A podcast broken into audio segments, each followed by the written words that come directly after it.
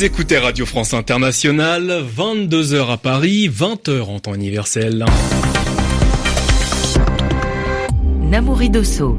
Soyez les bienvenus dans votre journal en français facile. Sylvie Berru est à mes côtés pour vous accompagner ce soir. Bonsoir Sylvie.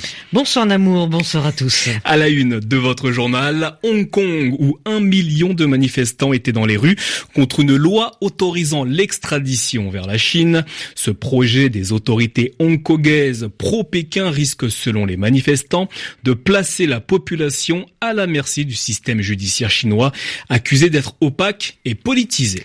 Une fusillade en Inde entre militants politiques rivaux. Le bilan est de 4 morts et de 18 blessés dans la province du Bengale occidental. Boris Johnson menace de ne pas payer la facture du Brexit afin de forcer à une renégociation. Le candidat favori à la succession de Theresa May pose ses conditions concernant le divorce entre l'Union européenne et le Royaume-Uni. Les sports avec du tennis, c'est le 12e sacre de Rafael Nadal au tournoi de Roland Garros. Le foot avec le mondial féminin, victoire du Brésil, de l'Angleterre et de l'Italie. Et comme chaque dimanche, euh, nous retrouverons Yvan Amar pour l'expression de la semaine. Le journal. Un journal. En français facile. En français facile.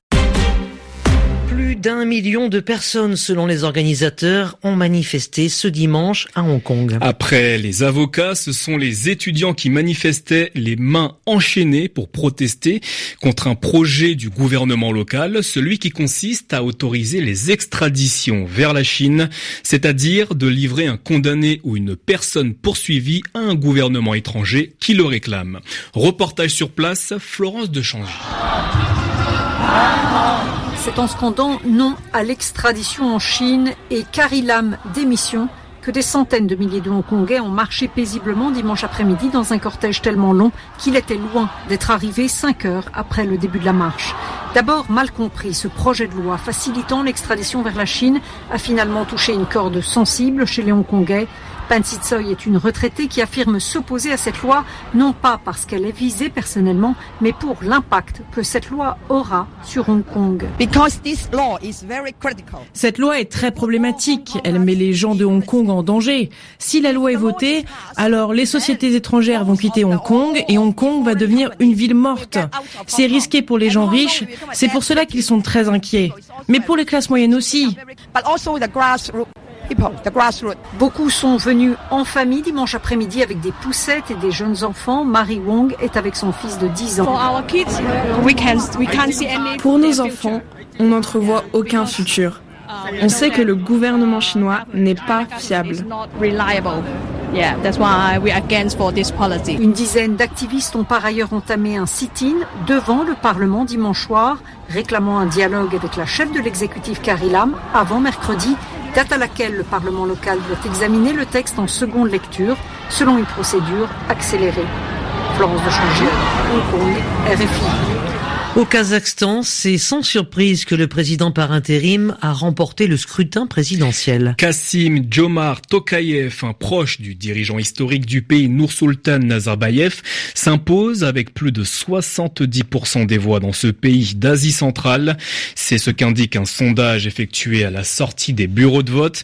Des centaines de manifestants qui protestaient contre cette présidentielle ont été arrêtés ce dimanche dans les deux plus grandes villes du pays, Nursultan et Am Malti. En Inde, quatre militants de deux partis rivaux sont morts aujourd'hui. C'est le tragique bilan des affrontements qui ont eu lieu depuis les élections législatives.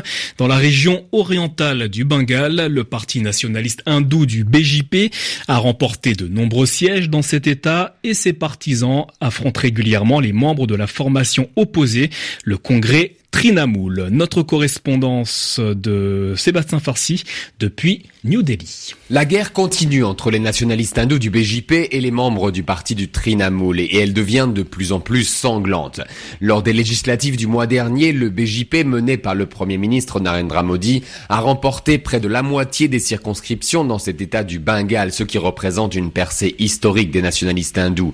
Et cela a envenimé la rivalité avec le parti du Trinamoul dirigé par la chef du gouvernement régional, Mamata Banerjee. Ce samedi, les membres du BJP voulaient célébrer célébrer leur victoire dans une circonscription qu'ils ont remportée, mais cela a terminé en une bataille rangée à coups de revolver.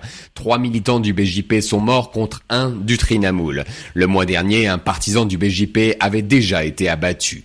La politique est traditionnellement sanglante dans cet état oriental de l'Inde et il est courant que les vainqueurs brûlent les locaux des perdants et pourchassent les militants opposés.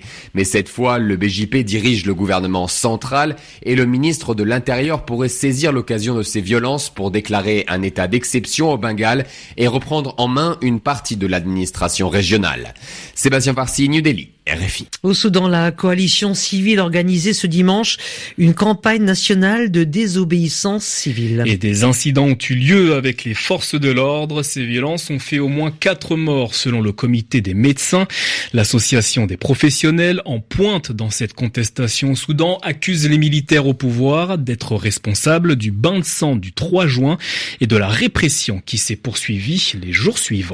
Boris Johnson menace de ne pas payer la facture du Brexit. Le candidat à la succession de Theresa May ne laisse pas d'ambiguïté dans une interview au Sunday Times. Il prévient qu'il ne fera pas de concessions à Bruxelles.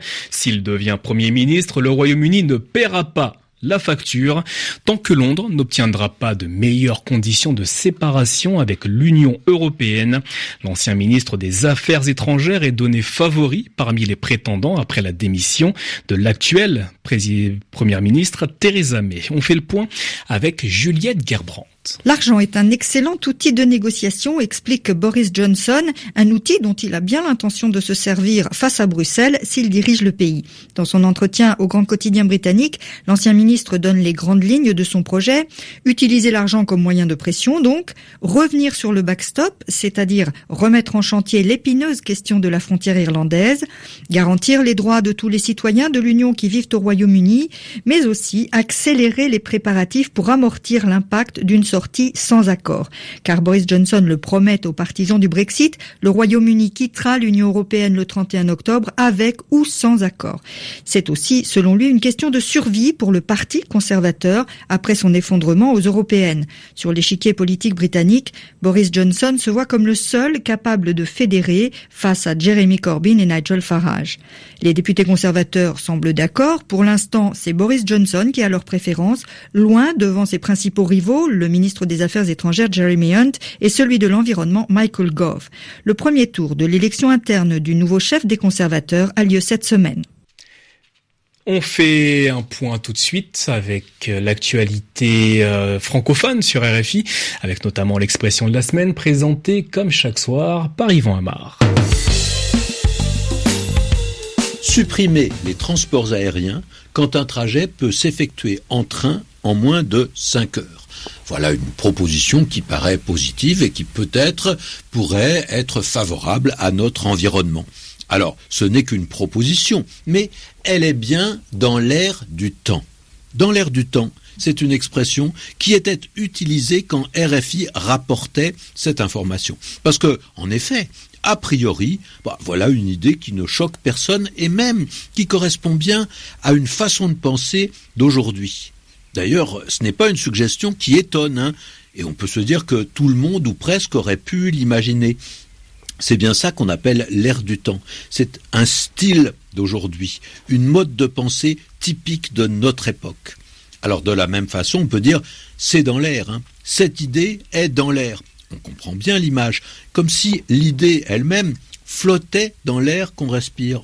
On, sort, on peut la rencontrer. Bah, il suffit de la saisir et quelqu'un le fera sûrement. L'idée est autour de nous, donc pas vraiment formulée, mais présente de façon vague, et il suffit qu'une personne, peut-être plus maligne qu'une autre, s'en saisisse et la mette en forme. Cela ressemble un petit peu à l'expression être dans le vent. Pourtant, le sens est un peu différent. Quand on dit ah bah ça c'est dans le vent, d'abord l'expression est un petit peu vieille, un petit peu désuète, mais ça insiste beaucoup sur la mode. Alors que quand on dit c'est dans l'air, ce n'est pas exactement c'est dans le vent. C'est dans l'air, ça veut dire que l'idée est à la portée de tous. Mais attention, l'air n'est pas seulement ce gaz indispensable à la vie, c'est aussi le souffle qui passe dans un tuyau, qui sort d'une bouche, c'est-à-dire une mélodie, un air de musique qu'on fredonne, qu'on chante. Et l'air du temps, ça évoque aussi bien cette chanson qui est représentative de notre façon de vivre aujourd'hui. Merci de nous avoir suivis, 22h10 à Paris.